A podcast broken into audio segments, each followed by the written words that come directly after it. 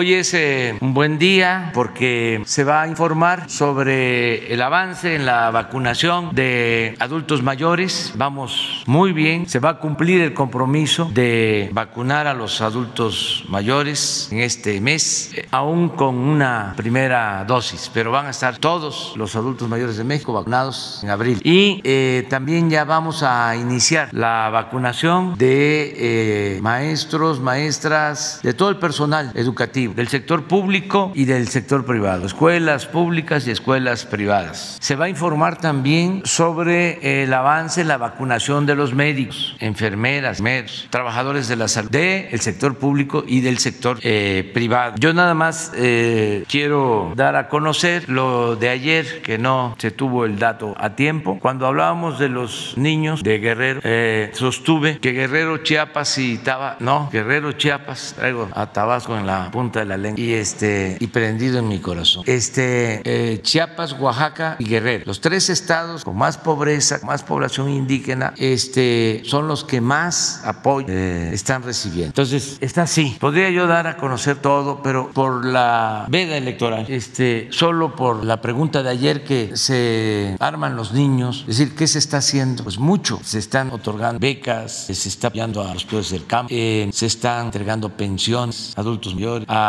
niñas, niños con discapacidad. Nada más en Guerrero se entregan fertilizantes gratuitos a todos los productores de Guerrero, a todos. Entonces, eh, estas son las viviendas que hay en cada estado. Ya pasó un millón trescientos cincuenta viviendas de acuerdo al censo del de, eh, 20, censo del año pasado, del INEGI. Y beneficiario un millón seiscientos Es probable que eh, casi todos los hogares ya estén recibiendo cuando menos un apoyo. Por eso el 124, porque hay quienes reciben dos, tres. Si en un hogar son dos adultos mayores, le sigue Guerrero, 942.043 tiendas, 1.152.000. Nada más de programas sociales que llegan en forma directa. Aquí no está lo de fertilizantes, por ejemplo. Aquí eh, no está la vacuna, por poner otro ejemplo, que se, se está aplicando y es universal y es gratuito. Y Oaxaca, 1.125.892 hogares y 1.266.127. Entonces, por eso es que es distinto ahora que lo que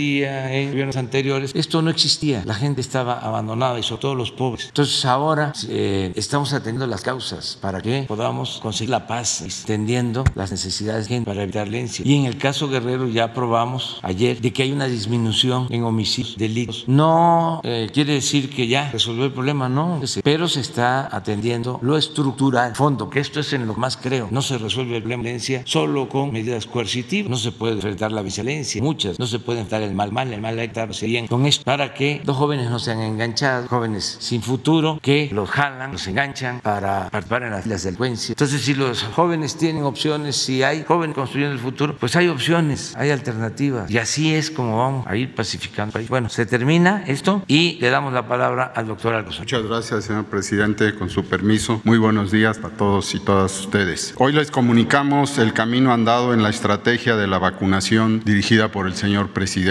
Veremos en dónde vamos con la aplicación en los adultos mayores y cómo se ha acordado el plan de vacunar a los trabajadores de la educación de las escuelas públicas y privadas para lograr el ansiado regreso a las escuelas. Este plan especial se iniciará o se continuará el próximo martes con la vacunación del personal docente y no docente en cinco estados. El doctor Hugo López Gatel les comunicará los elementos de seguridad sanitaria y el entorno sanitario que se toma en cuenta de acuerdo al semáforo epidemiológico. La acción operativa tan importante será expuesta por el general Luis Crescencio Sandoval y la maestra Delfina Gómez, secretaria de Educación Pública, nos presentará la táctica y la preparación de las escuelas, del personal docente y administrativo para lograr la apertura de las escuelas. Por permiso. Secretario, presidente, muy buenos días. Secretario, secretario, muy buenos días. Muy buenos días tengan todas y todos ustedes. Vamos a utilizar el breve informe técnico para dar contexto, si me pasan la primera. Recordar que llevamos 11 semanas de reducción de la epidemia, se muestran en esta gráfica, y que la reducción ya es eh, cerca de un 40% menor a lo que teníamos en el punto más bajo que llegamos eh, durante el verano. En las siguientes dos imágenes lo que se ve también es la ocupación hospitalaria, que se mide en tiempo real y que está por debajo de una quinta parte de las camas designadas COVID, tanto en camas con ventilador como camas sin ventilador. Ahora, centrándonos en el tema de vacunación, sigue el programa de vacunación que empezó el pasado 24 de diciembre, de acuerdo a la estrategia trazada y fundamentada por el Grupo Técnico Asesor de Vacunación. Algunas modalidades específicas, esto debo dejarlo muy en claro, como eh, la oportunidad de vacunar al personal educativo, derivan también de otras múltiples consideraciones, como el lograr que se reactive la vida pública, especialmente en aquellos elementos que representan derechos. Y el derecho a la educación es un derecho fundamental que lleva suspendido en la forma convencional, la forma presencial, por las razones eh, obvias de la respuesta a la epidemia. Ayer logramos 508.745 aplicaciones de dosis de vacuna. Es el tercer día consecutivo que estamos vacunando de manera sostenida arriba de 500 mil vacunas, después de haber llegado a nuestra cifra récord hasta el momento, que son 554 mil dosis. En la siguiente imagen lo que vemos es el acumulado de las aplicaciones, es decir, personas que tienen ya sea la primera o ya la segunda dosis para los esquemas de doble dosis o la única dosis para los esquemas de una sola dosis. 13 millones 421 mil personas ya están en esta situación. Y en la siguiente imagen vemos el desglose que presentamos todas las noches de las distintas poblaciones que están definidas de acuerdo con el plan o la política nacional de vacunación contra el virus SARS-CoV-2 causante de la COVID-19. Vemos al inicio el personal de salud y en unos eh, minutos voy a comentar sobre eh, este detalle. El personal educativo que en lo que se ve ahí, estas 22.934 personas, es exclusivamente del estado de Campeche, estado que por tener un control epidémico persistente eh, fue el iniciador de la vacunación en el personal educativo. Y finalmente en azul, hasta abajo de la imagen, se ven las 9.900, eh, perdón, 9.900.992 personas que son adultas mayores de 60 años, 60 años y más, que son el primer elemento de atención en el plan de vacunación. Ya hemos comentado que, de acuerdo con la estrategia, es muy importante vacunar en esta secuencia, como lo hacen otros países, siguiendo el eje de priorización de edad, porque esto nos permite tener el mejor impacto de reducción de la mortalidad y otras complicaciones relacionadas con la. En la siguiente, lo que vemos es solo para recordar que los eventos supuestamente asociados a vacunación, es decir, los eventos adversos, son eh, en una proporción muy pequeña, eh, tal como se había eh, contemplado, y es semejante a lo que ocurre en otros países. Afortunadamente no hemos tenido ninguna complicación mayor. En la siguiente, lo que vemos es el resumen de las dosis que hemos recibido hasta el momento, desde el 23 de diciembre hasta la fecha, incluyendo las que recibimos ayer y la que estábamos recibiendo en este momento, que suman los 2 millones casi 500 mil dosis de esta semana. En total son 17 millones 888 mil 350. Y en la última de este segmento, lo que vemos es el calendario de recepción semanal, que ya lo estamos poniendo de manera frecuente. Ahí está 2 millones 473 mil 575, es la suma de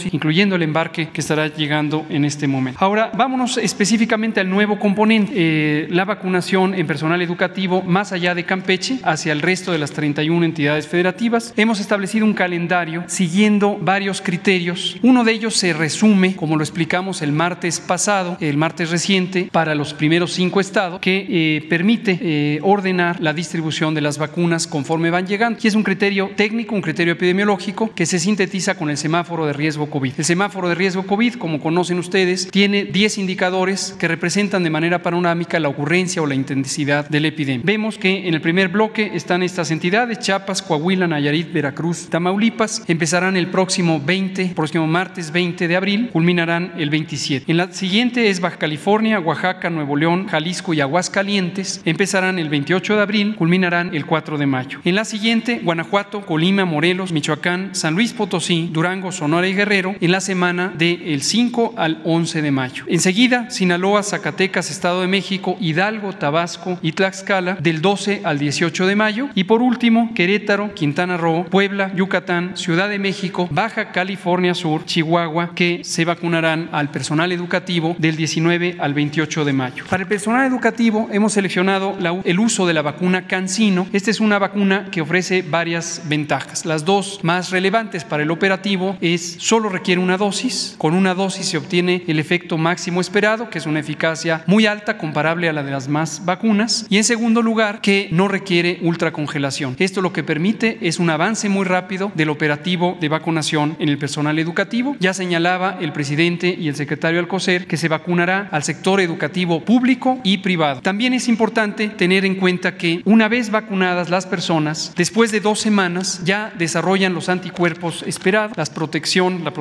inmunológica y podrán reintegrarse a las clases. Esto quiere decir que, por ejemplo, en el primer bloque, más o menos el 15 de mayo, incluso unos días antes del 13 al 15 de mayo, podrán abrir las escuelas de los primeros estados. Y en los últimos, del 19 al 28 de mayo, será su vacunación, de modo que un poco antes de mediados de junio, antes del 15 de junio, también podrán abrir las escuelas. Esto lo que permitirá es el retorno al ciclo escolar vigente para culminarlo y quedar en buena preparación para el siguiente ciclo después de las vacaciones. Esto lo explicará la maestra del. También informar que para esta vacunación a maestros no se distraen recursos del operativo Correcaminos. Este es un componente específico del gran operativo Correcaminos, pero al que se han destinado nuevas brigadas de vacunación que serán a cargo de la propia Secretaría de Educación Pública, del Instituto Mexicano del Seguro Social, del ISTE y también recursos adicionales de la Secretaría de la Defensa Nacional y la Secretaría de Marina e incluso también de la Guardia Nacional. En todas estas instituciones existe personal operativo. En la Secretaría de Educación Pública es fundamentalmente en el aspecto de coordinación y logística. En las demás instituciones, además, es personal específico de la rama médica que estará vacunando. Esto nos permitirá ir en paralelo con culminar la primera dosis de las personas adultas mayores, asunto que terminará en los próximos 10 días, las segundas dosis en personas adultas mayores de 60 años y también a partir de mayo iniciar la vacunación de las personas que tienen entre 50 años a 59 años, más cualquier persona que no haya sido vacunada del primer segmento. Van en paralelo, no se distraen recursos, por lo tanto se podrá avanzar en ambos elementos. Por último, quiero informar, como ya señalaba el presidente, de cómo va la vacunación en el personal de salud. En la siguiente imagen se muestra el resumen, 913.430 personas trabajadoras de la salud, tanto médicas y médicos, enfermeras y enfermeros, como las otras categorías laborales, 11 en total, que fueron seleccionadas por su riesgo COVID, por su riesgo de exposición. Este es el personal de primera línea, se extendió también un personal considerado de segunda línea, que finalmente son las personas que por su actividad profesional tienen un contacto estrecho con el riesgo de ser infectadas. Tenemos aquí un desglose que eh, representa al sector público y al sector privado y vemos que el sector público representa 97% de las personas que están en esta condición de primera línea que han sido vacunadas y el sector privado el 3%. No perder de vista que una proporción muy importante de personas que trabajan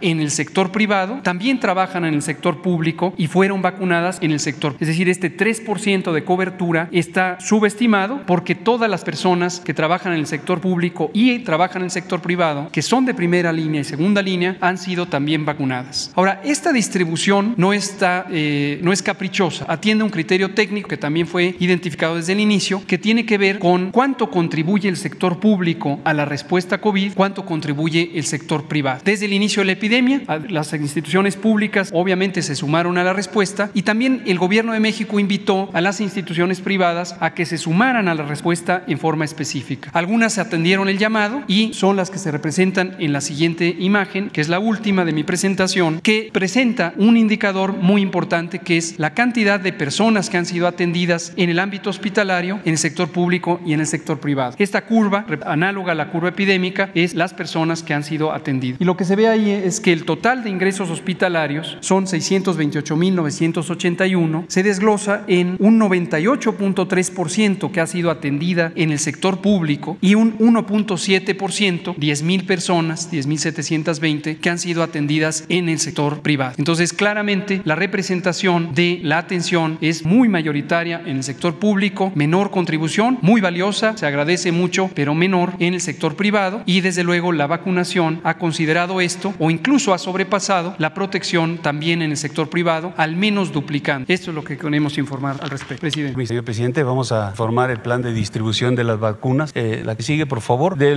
las vacunas que, entre jueves y hoy viernes están arribando aquí a la Ciudad de México, que son la Pfizer, la Sinovac y la CanSino, eh, eh, estas serán locadas en el transcurso del día de hoy en, el INCAN y en Birmex. Estas vacunas van a ser un total de 2.111.850 dosis. Estas ya una vez organizadas, notificadas uh, por estados, realizaremos el día de mañana la distribución terrestre y la distribución aérea. Eh, Birmex eh, ya tiene organizado seis rutas eh, terrestres para cubrir 16 estados de, de la República. Aquí la ruta 1 cubrirá Michoacán, Jalisco, Colima, la ruta 2 Guanajuato, Aguascalientes, San Luis Potosí, la ruta 3 Veracruz, Tabasco, Oaxaca, la ruta 4, Nayarit, Durango, Zacatecas, la 5, Tamaulipas, Nuevo León, Coahuila, la ruta 6 hacia Guerrero. Eh, eh, también Birmex eh, tiene ya organizadas siete rutas en las cuales vienen los estados a la instalación este, a recoger sus vacunas. Se cubrirán la misma cantidad de estados siete, que son Ciudad de México, Estado de México, Hidalgo, Tlaxcala, Puebla, Morelos y Querétaro. también el día, el, mismo día sábado, mañana sábado, cubriremos la, parte aérea realizando tres rutas con aeronaves de la Fuerza Aérea Mexicana para cubrir nueve estados. La ruta número uno cubrirá Sinaloa, Baja California Sur, Baja California, eh, la ruta 2, Chihuahua, Sonora, la ruta 3, Chiapas, Campeche, Catán y Quintana Roo. Aquí vemos los números eh, de las vacunas vía, vía aérea. Distribuiremos 566.570 dosis eh, vía terrestre,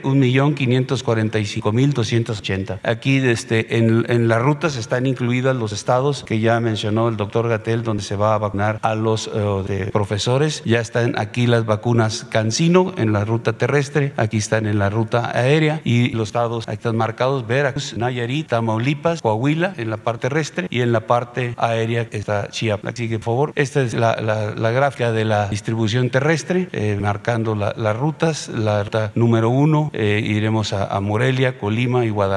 La ruta número dos, eh, Guanajuato, Aguascalientes, San Luis Potosí. La ruta número tres, Veracruz, Villahermosa y este, Oaxaca. La ruta número cuatro será Tepic, Durango y Zacatecas. la ruta número cinco, Ciudad Victoria, Monterrey, son las rutas terrestres. La que sigue, por favor, las rutas aéreas para el sábado. Tendremos Culiacán, La Paz, Tijuana. La, es la 1, la 2, Chihuahua y Hermosillo. Y la ruta número 3, Tuxtla, Gutiérrez, Chiapas, Campeche, Mérida, Cancún. Serán tres rutas, tres aeronaves, abriendo nueve entidades.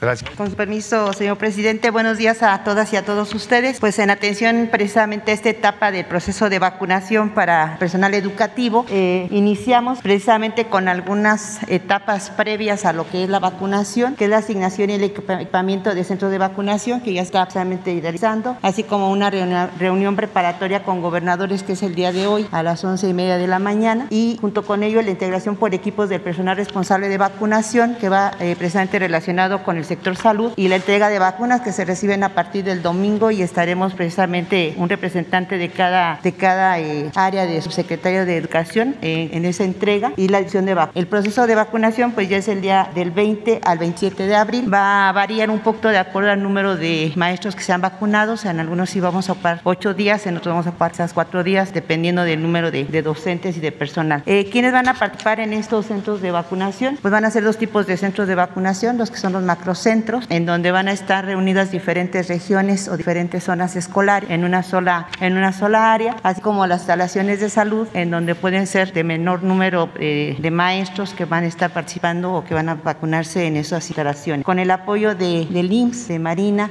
del ISTE, de Brigada Correcaminos, de Sedena, Salud, Educación, y ahí eh, una disculpa, nos faltó anotar a Guardia Nacional y a la Secretaría de Seguridad y Protección Ciudadana, que también van a participar ellos, ellos están en otra etapa, sin perder de vista que también es un trabajo colaborativo y es un trabajo de, de equipo, donde no perdemos de vista también la participación de los sindicatos de maestros, que también íbamos a tener una reunión, así como la participación de nuestros padres de familia a través de los comités escolares y por lo tanto también de nuestras autoridades tanto federal, estatal y municipal. La logística en estos cinco estados son la siguiente, está Chiapas, Coahuila, Nayarit, Tamaulipas, Veracruz. Ahí tenemos el número de, maestros de educación básica, educación media superior y de educación superior, en donde nos dan un total precisamente de Chiapas de 120.859 docentes. Entre docentes personal también eh, tenemos pensado personal eh, de, la escuela. Coahuila 83.979, Nayarit 35.316, Tamaulipas 92.403 y Veracruz 197.430. Junto con ello, eh, estamos ya proyectando los demás estados que ya comentaba aquí el, doctor Gatel, que efectivamente ya son por estados. Si bien ellos empiezan el proceso de vacunación, nosotros tenemos actividades previas a ese proceso de vacunación. Entonces, en el caso de estos estados de Baja California, Oaxaca, Nuevo León, Jalisco y Aguascalientes, que ahí también está el número de maestros, nosotros vamos a empezar actividades previas con las pláticas a gobernadores, a la reunión con, con personal de, de autoridades educativas el 27, del 27 al 28 de abril, para que tengamos preparado todo lo que es la, precisamente el proceso y toda la, logística para cuando se haga el proceso de vacunación ya se cuente con una organización previa. En el segundo momento tenemos lo que es Guanajuato, eh, Colima, Morelos, Michoacán, San Luis Potosí, Durango, Sonora y Guerrero, que esos precisamente vamos a hacer actividades previas que va a ser el 4 y 5 de mayo que vamos a estar trabajando precisamente con todos los que van a estar involucrados en ese proceso para hacer eh, la, organización. Eh, un tercer grupo que viene siendo Sinaloa, Zacatecas, Estado de México, Hidalgo, Tabasco Tlaxcala, que vamos a estar trabajando con actividades previas el 11 y 12 de mayo de,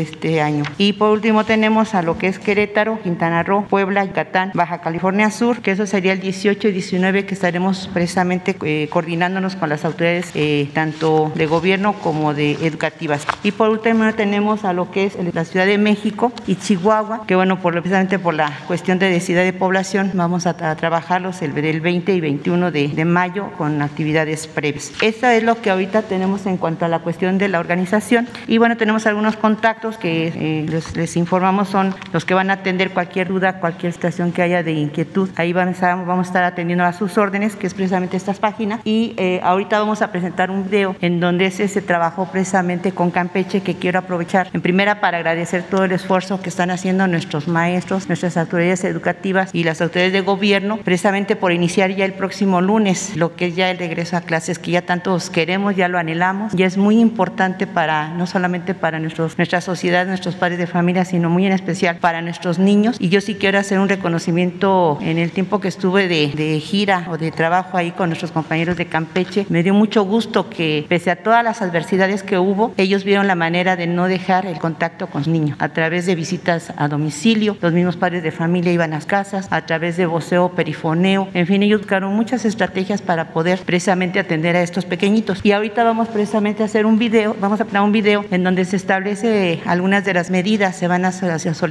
que se consideren en los centros educativos para que efectivamente lograr lo que pretendemos que sea un regreso seguro, un regreso eh, que tenga toda la posibilidad de que haya esa participación de padres de familia. También hago el llamado a los padres de familia que nos apoyen. No es solamente la responsabilidad de los maestros, también los padres de familia tienen que tener todos los cuidados con los pequeñitos desde que salen de casa, de que les tomen la temperatura, de que le lleven su cubrebocas, de que estén atentos a cualquier situación de a lo mejor algún, algún malestar que pueda tener el pequeñito. Ese trabajo colaborativo de que también ya estuvieron ahí limpiando las escuelas, ya eh, tuvimos la oportunidad de, verlos cómo fueron a limpiar las escuelas los padres de familia, a pintar algunas áreas, a estar colaborando, pues eso es lo que queremos como Secretaría, que es el trabajo colaborativo y el trabajo en, en equipo. Entonces, podemos pasar el video, son tan amables, por favor. En Campeche, el semáforo sanitario está en verde. Campechanas y campechán, tenemos grandes noticias para ustedes. Regresamos a clases presenciales, pero lo haremos con toda responsabilidad y manteniendo medidas de higiene y sana distancia en todo momento para prevenir contagios. Recordemos juntos las nueve intervenciones para que tengamos un regreso a clases seguro. 1. Comités participativos de salud escolar. Las y los integrantes de estos nos apoyarán en limpieza de las aulas y áreas comunes con agua y jabón, señalización para la sana distancia de la comunidad educativa, filtros de corresponsabilidad. En conjunto, docentes, madres y padres de familia, mantengámonos atentos desde el hogar para detectar síntomas relacionados con la enfermedad COVID-19. 2. Acceso a agua y jabón. Con el apoyo del gobierno de tu estado y de los municipios, no faltará agua y jabón en las escuelas. Así nuestra higiene no se verá comprometida. 3. Cuidado de maestras, maestros y personal administrativo. Ya se ha vacunado a las maestras, maestros y personal administrativo. 4. Uso general de cubrebocas artesanal, pañuelo o paliacate. Recuerda que el cubrebocas debemos usarlo en todo momento y lavarlo cada noche. Seguirá siendo un gran aliado en nuestro regreso a clases presenciales. 5. Sana distancia. Nos volvemos a ver. Para cuidarnos juntos, mantengamos sana distancia y acudamos de forma escalonada. Los lunes y miércoles asistiremos una parte, martes y jueves la otra parte del grupo, y el viernes se reforzarán conocimientos a estudiantes que lo requieran. 6. Maximizar el uso de espacios abiertos. Utiliza los patios y canchas de tu escuela o lugares abiertos cercanos. Son ideales para adaptarlos como espacio de estudio. Ten en cuenta la condición climática de tu estado. 7. Suspensión de cualquier tipo de ceremonias. Por ahora las celebraciones, convivios y eventos sociales se suspenderán. Primero la salud. 8. Detección temprana. Si te sientes mal, tienes tos, dificultad para respirar, fluido nasal o fiebre, deberás notificarlo oportunamente a la escuela. Acude a un centro médico para ser examinado. 9. Apoyo socioemocional para docentes y estudiantes. En todo el mundo estamos enfrentando un gran reto, pero vamos a superarlo. Por eso queremos que sepas que no estás solo. Si necesitas con quién hablar, puedes contar con los servicios de apoyo emocional. Estamos para ti. Contáctanos en las siguientes líneas.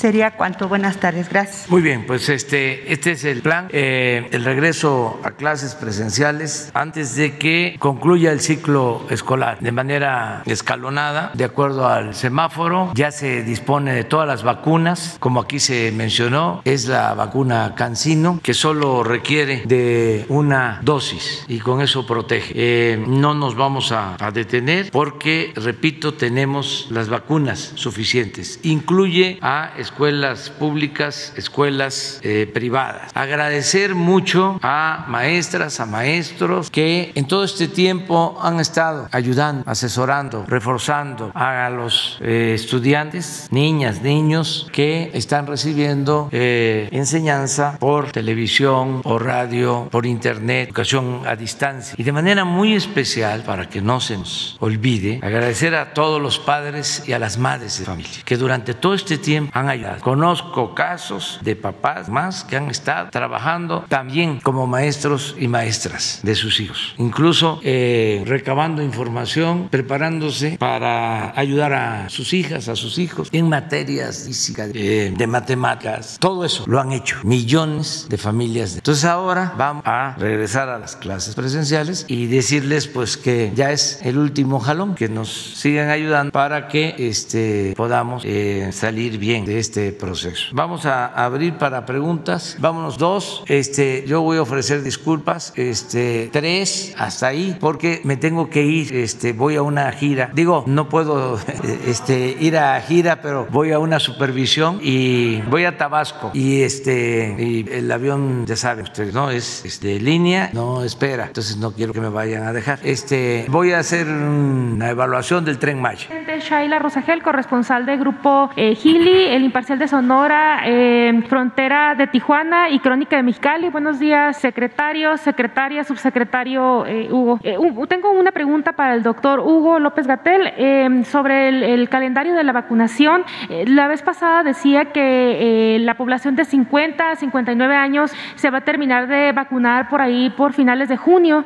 preguntarle si para cuándo más o menos prevé que podría seguir la siguiente grupo de edad, que serían los de 40 a 49, cuándo se estarían vacunando los de 30 también, si ya tienen más o menos un estimado. Y también sobre el regreso a clases, eh, los más chiquititos, los de preescolar, los niños eh, de primero, de primaria, pues eh, con ellos es más difícil que mantengan, por ejemplo, las medidas higiénicas. una vez también comentaba el doctor Hugo que pueden llegar con un cubrebocas y salir con el del amiguito, se tocan los ojos, se quitan el cubrebocas, se tallan la, la cara. Este, ¿Cómo le van a hacer ahí con los más pequeños? Gracias. Con mucho gusto, Shaila. Eh, respecto a las, al calendario, hasta ahora hemos logrado mantenernos en el calendario planteado el 8 de diciembre, que es el calendario general de la política de vacunación. Y aquí depende básicamente de dos elementos. Uno es la capacidad operativa y por eso no queremos desviar los recursos, sobre todo las personas que están ahorita en el operativo Correcaminos de Arranque, vacunando adulto mayor y próximamente a partir de mayo personas de 50 y más años. Y este operativo específico para el sector educativo eh, se dota de nuevos recursos, nuevos recursos de las mismas instituciones, pero es complementario para que sigan en paralelo. De igual manera, eh, en su momento, cuando terminemos 50 y más años de edad, empezaremos con 40 a 49 más los que hayan quedado rezagados y calculamos que eh, sería en la segunda mitad de junio, es decir, inmediatamente, sin dilación, en cuanto terminemos 50 a 59, empieza 40 a 49. El otro factor que es muy determinante de la velocidad de vacunación es la cantidad de vacunas que recibimos. Ya se ha comentado muchas veces el reto que enfrenta el mundo entero por el acaparamiento o concentración de vacunas y eso a veces hace lenta la entrega. La buena noticia para México es que las entregas no son de la misma cantidad todo el tiempo y justamente a partir de mayo ya tenemos un crecimiento muy amplio en la cantidad de entregas que tendremos. Ya estaremos hablando de millones de dosis de las distintas vacunas de acuerdo a los contratos. También arrancará ya la entrega de las vacunas AstraZeneca que se están envasando en México. Ya están fabricadas las primeros cuatro lotes, pero están en el último paso del proceso de calidad y se liberarán a mediados de mayo para empezar a usarlos ya por millones por semana. Respecto al reto de, de los pequeñines en el sector educativo, pues sí, definitivamente es un reto complejo que enfrenta todos los países del mundo. Hay algunas técnicas que hemos podido aprender de cómo lo conducen en otros eh, países que tienen que ver mucho con la organización de la logística en, en lo educativo. Eh, aquí la maestra Delfina Gómez Álvarez y su equipo han estado considerando todos esos elementos para que sea muy amigable el espacio, aún dentro de las limitaciones que puede haber de infraestructura o de las condiciones sociales de las comunidades. Gracias. Sí, lo que estamos justamente contemplando es eh, la adición de la vacuna es un elemento sustancial que obviamente no teníamos hace un año. Recordar que cuando decidimos cerrar la actividad educativa eh, fue por la importante contribución que tenía que con una sola decisión administrativa lográbamos quitar este segmento poblacional que es muy importante en la movilidad pública y la contratación de personas. Desde ese momento planteamos que la apertura sería solamente con semáforos verdes. Sin embargo, ahora con la vacunación es lo que nos permite tener un elemento específico de protección, de seguridad sanitaria, que nos ayuda a que en estados que mantengan un buen control epidémico, aun cuando todavía estén en el segmento amarillo, podrían ya tener condiciones favorables. Y como se ve en el protocolo que se presentó en el video y comentó la maestra Delfina, eh, las condiciones de retorno no son todavía las convencionales. Es un esquema donde se divide el grupo, un día la mitad, el otro día la mitad, se separan las sillas, etcétera. Entonces no se pierden las condiciones, las demás intervenciones de protección. Eh, bueno, presidente, tengo una, una para usted. Desde, eh, ¿Qué opina, presidente, de la alerta de viaje de, que emitió Estados Unidos para eh, el Mexicali, su zona rural y el noroeste de Sonora por las pugnas de pues, los cárteles que hay ahí en esta zona? Vamos a que responda la Secretaría de Relaciones Exteriores, si te parece, el día de hoy, que fije postura sobre eso. Ok, y, y la, una última pregunta sobre los estadios de béisbol, Héctor Espino y, y Tomás Oros. Pues eh, ya los trabajos de demolición, o sea, ya, ya están empezando los trabajos allá. ¿Para cuándo quedarán terminadas estas academias de béisbol que se tienen previstas para, para Sonora? ¿Cuándo empezarán y cuándo funcionarán estas academias? También, presidente, eh, el estadio de Hermosillo cuenta con 7 hectáreas y el de Ciudad Obregón alrededor de 9. El proyecto, además de las clínicas de, de béisbol, comprende otros espacios como áreas comerciales, o sea, se está viendo eh, si va a haber alrededor áreas eh, comerciales y cómo serían eh, estas, cómo se... Shaila, este, ya se tienen los proyectos, ya incluso se está trabajando. No puedo ahora eh, explicar sobre eh, cuándo comienzan las escuelas, en qué consiste el proyecto. Solo adelanto que ya se tiene todo el plan educativo, que mm, pasando eh, la veda vamos aquí a hacer la convocatoria abierta a todos los jóvenes para que puedan inscribirse. Son eh, cinco escuelas, Campeche, Veracruz, Texcoco, Obregón y Hermosillo. Pero hasta ahí, este, si te parece, este, informamos ahora, eh, ya posteriormente vamos a informar al detalle eh, sobre el tipo de escuelas, eh, el uso de los espacios deportivos, los apoyos a los estudiantes, la modernización de los estadios, todo completamente. Pero vamos a esperar a pase lo de la veda. Buenos días, presidente. Muchas gracias. Quiero felicitarlo a usted y al presidium por esta estrategia que tiene para la vacunación y volver a la normalidad. Muchas felicidades. Mi nombre es Julio Mar Gómez. Soy de medios digitales del Pacífico, de Baja California Sur. Eh, presidente, eh, quisiera dar unos datos de corrupción que hemos estado recibiendo desde algunos días y, y, lo, y lo, quiero hacer con de tal manera que pudiéramos llegar a, a eh, encaminarlo, encaminarlo ya que son varios, eh, varias este, denuncias que hemos estado recibiendo. Presidente, en el libro 21 del informe de la cuenta pública del órgano superior de fiscalización del Estado de México, publicado hace unos meses, arrojó en su informe sobre sueldos de funcionarios de la entidad. Entre todos ellos, llama mucho la atención el sueldo mensual bruto del actual director general del organismo del agua potable de Toluca, Fernando Álvarez Malo, el cual asciende a 457.961 pesos mensuales, o sea, 450% del sueldo que el sueldo que usted recibe, ¿no? Pero no solo es eso, el máximo órgano de fiscalización del Estado también encontró que dentro de las mismas dependencias, la Contralora Interna y cinco directores de tienen un sueldo de 360.781 pesos mensuales, entre todos incluidos. El director dan un total de 2.622.674 pesos mensuales. Eso le cuesta a Toluca siete funcionarios encargados de la administración del agua potable en el municipio. Todo obviamente solapado por el actual alcalde Juan Rodolfo Sánchez Gómez. Presidente, usted dijo que con la llegada de la 4T se acabarían los días que los funcionarios de la administración pública de todos los niveles dejarían de ganar más que el presidente de la República. Voy a aprovechar ya que es ese como del mismo tipo de denuncia que hemos recibido la siguiente. Tenemos información clara, precisa de que en el estado de Tlaxcala el gobernador Marco Antonio Mena tiene bastantes metidas las manos en el proceso electoral. Marco Antonio Mena vino hace unos días justo aquí a Palacio Nacional a firmar el pacto por la democracia que usted promovió. Se comprometió a no jugar sucio, pero regresando a Tlaxcala ha gastado dinero de los contribuyentes para apoyar la candidata Anabel Ábalos, la candidata de la llamada mafia del poder que se ha conformado con una colisión eh, que no voy a mencionar, todos unidos contra eh, Morena. Y decir que nuestras fuentes para ellos está destinando el dinero de la Secretaría de Salud y de Educación de Tlaxcala a campaña electoral. Preguntarle si usted llamará nuevamente a los gobernadores a jugar limpio, a sacarle de las manos de las elecciones y también saber si la unidad de inteligencia financiera está en posibilidad de investigar a los, los posibles desvíos de recursos entre las y otras entidades donde habrá elecciones el 6 de junio. Presidente, por otra parte, eh, quisiera, eh, nos han llegado muchos videos y audios de personas que eh, pues no están de acuerdo de la manera de cómo se trabaja, en, en, cómo ganarse los votos y demás. Y lo digo claramente por el ex delegado, el ex delegado de Baja California Sur, ahora contendiente a gobernador Víctor Castro Cosillo, quien al parecer ha utilizado a los servidores de la nación o a la estructura, incluso a la información que en algún momento tuvo para hacer uso, mal uso y eh, hacer este, propaganda a su favor. Y le voy a eh, hacer mención sobre un audio que nos llegó. ¿Qué está haciendo? Eh, le, estamos colocando, le estamos colocando estas lonas a todos los, a los beneficiarios de los programas federales del gobierno de López Obrador. Sí, yo no estamos pasando las casas ahorita para ponerle esas lonas. No, yo no quiero lonas. Lo yo tengo registrado aquí que usted tiene una, una hija, ¿no? Una preparatoria que está recibiendo la beca Benito Juárez.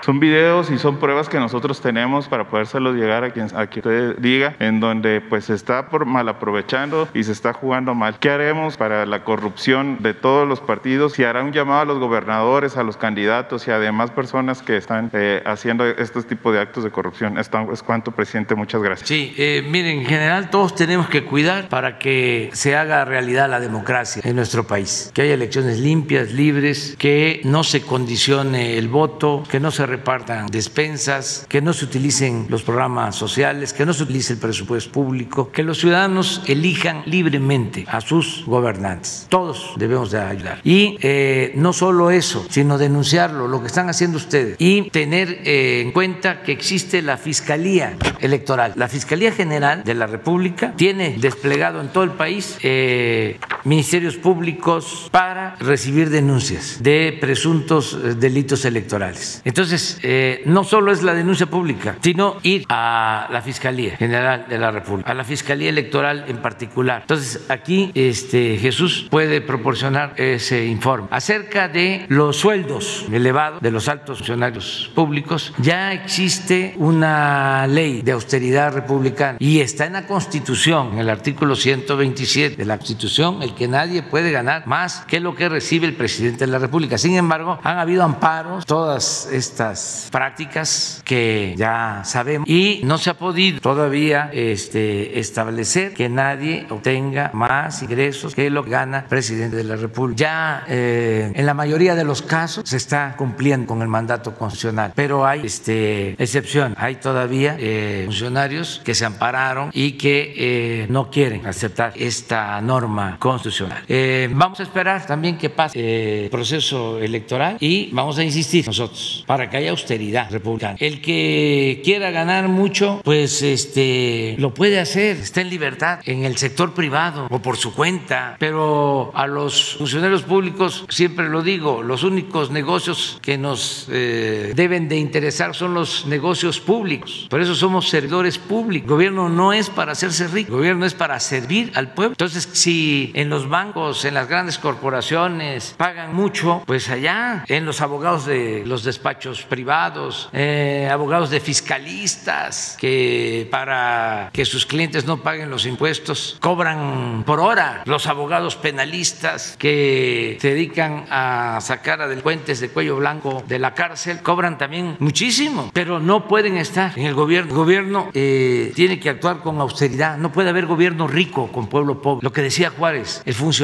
tiene que aprender a vivir en la justa medianía. Esa es la austeridad. Pero en fin, eso es lo que puedo contestar. Gracias, presidente. Buenos días. Judith Sánchez Reyes de Imagen del Golfo de Veracruz. Presidente, conocer su opinión sobre lo ayer aprobado en el Senado de la República con respecto a la ley orgánica del Poder Judicial de la Federación, con la cual se amplía a dos años más la presidencia del ministro Arturo Saldívar frente a la Suprema Corte de Justicia. ¿Qué opinión le merece esto? Pues es una decisión que tomaron los senadores.